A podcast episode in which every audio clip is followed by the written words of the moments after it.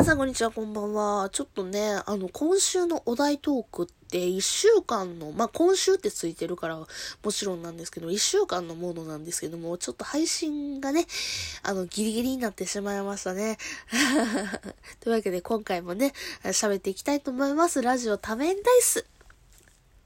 この番組では私、アンドロデオ253がサイコロ、つまりは多面ダイスのようにコロコロコロコロ気分も話題も変わりながらトークを展開していくエンターテイメントラジオです。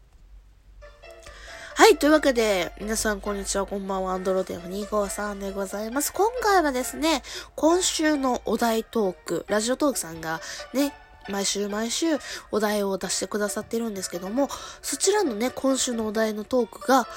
旅行の出失敗談っていうことでね、旅行の失敗談、神々やな、旅行の失敗談というところでね、えー、お題を出されましたので、そちらについてトークをしていこうかなと思います。私ですね、めちゃくちゃおっちょこちょいなんですよ。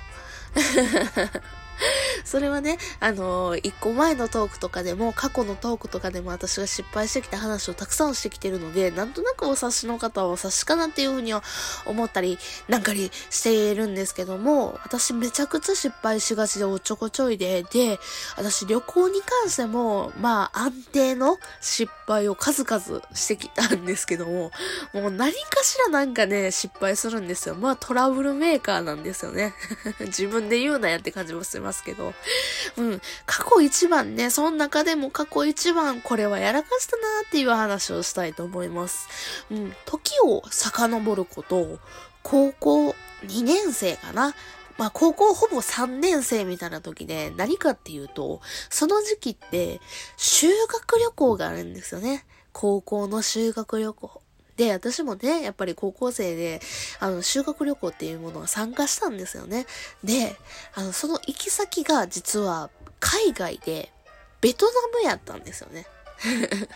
そう。え、ベトナム修学旅行っていう感じでちょっと実はハテナがね、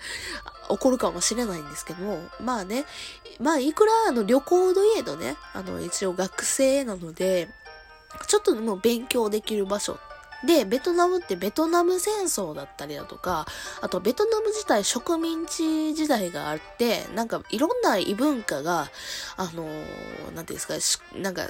いっぱいあるんですよ、異文化が。フランスの文化だったり、中国の文化だったり、はたまたベトナム在来、なんか固有の、なんか、あの、文化だったり、いろんな文化が実は混在してる場所でして、まあそういうところで、なんか勉強になるというところなんで、勉強になるっていうところで、あの修学旅行の行き先になったんですよ。で、私、その、初めての海外で、で、あの、ご、確かね、えー、4泊5日 ?4 泊5日ぐらいやったんですよ。まあもちろんその、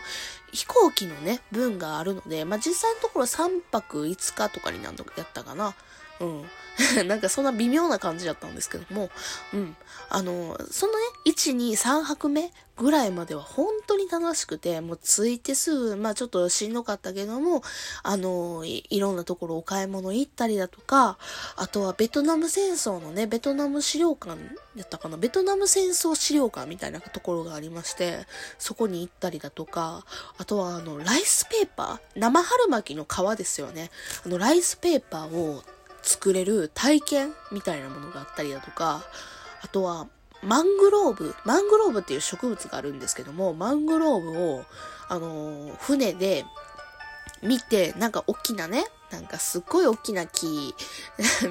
水になんか浮かんでるようなマングローブを見て、その後にマングローブを実際自分たちで植えてみようみたいな感じの内容があって、もう本当に大きなシャベルを使って、まあ、しんどとか思いながら、地中深くまで土を掘って、マングローブを植えるみたいなこともしましたね。結構ね、いろいろ楽しかったんですよ。ホテルの中はすごい豪華で。で、先生たち、その私が通ってた高校の先生たちも、ベトナムに行くのが初めての先生たちが多くて、で、日程もね、あの、日程というか工程、あの、旅行の工程も、なんか、初めて、この学校にしては初めての心意気、心見をしますみたいな、いうような工程がいっぱいあったりだとか、あとホテルもすっごい5つ星ホテルやったかな、本当に。泊まらさせていただいたりだとかして、すっごい良かったんですよ。ね、本当になんか、ね、ベトナムって実は日本よりも物価がね、安いんですよ。それもあって、かなりね、豪華な旅行ができたんです。高校生の修学旅行にしては。うん。けど、最終日ですよ。実は私がやらかしたエピソード。最終日に私実はやらかしまして、私もさっき言ったみたいに初めての海外で、初めて、で、あの、みんなで旅行するみたいな感じだったから、すっごい不安で、パスポートとか、あの、それこそ貴重品類ですよね。初めての海外やし、盗まれたらどうしようだとか、騙されたらどうしようとかって思って、すっごいしっかりしてたんですよ。で、その、ベトナムの最中ではすごい、ね、あの、落とし物をせずに、えー、なくし物をせずに、もう、え、風子すごいやん。やればできるやんで先生に褒められるぐらいに、私のいつもの行動からすれば、あの、考えられないようなしっかりした行動を取れてたんです。しかし、最終日、飛行機に乗って帰国しますっていう時に、実はちょっとやらかしまして、何かというと、えー、帰国して、日本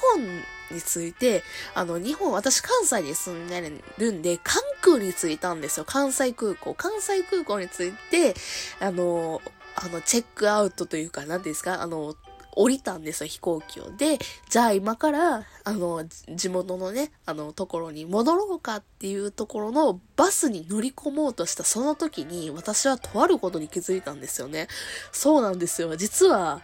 あの、落とし物をしまして、何を落としたかっていうと、で、財布を落としちゃったんですよね。で、どこに落としたかっていうと、あの、飛行機の中に財布を落としちゃったんですよ。そう、帰りの飛行機の中に。で、ああ、しまった、財布どっかに行った、つって、探して、で、関空の人たちだとか、あとはそれこそ、あのあの、ホテル、ホテルじゃない、あの、ね、ツアーガイドさんに頼んでましたので、学校も。ツアーガイドさんにめっちゃ探してもらったりだとか、あとは、引率の先生に探してもらったりとか、みんないろいろわーってしてたんですけど、結局のところ、機内にありまして、あの、関空のね、お姉さん、スチュワーデスさん？あの、キャビンアテンダントさんがん？CA さんに運んでもらって、あの、事なきを得たっていう感じですね。え、国内で忘れるの？みたいな。国外じゃなくて国内で忘れるの？みたいな感じでみんなに散々いじられましたね。はい、あの時は本当に恥ずかしかったですね。はい。ちなみにここからちょっとオチを言うんですけど、実はですね、私、それだけじゃなくてですね、あの、行きしな、日本にいる時、あの、関空に行きしなの道中で実はとあるものを落としてるんですね。あの、関空に行くまでに私、あの、JR を、国鉄を使ってね、あの、関空までのね、あの、道のりに行ってたんですけど、その J、行きしなの JR でちなみに、あの、携帯電話を落としました。私ね、旅行中、携帯電話なくて、携帯ないままで、あの、ベトナム初めての海外に行って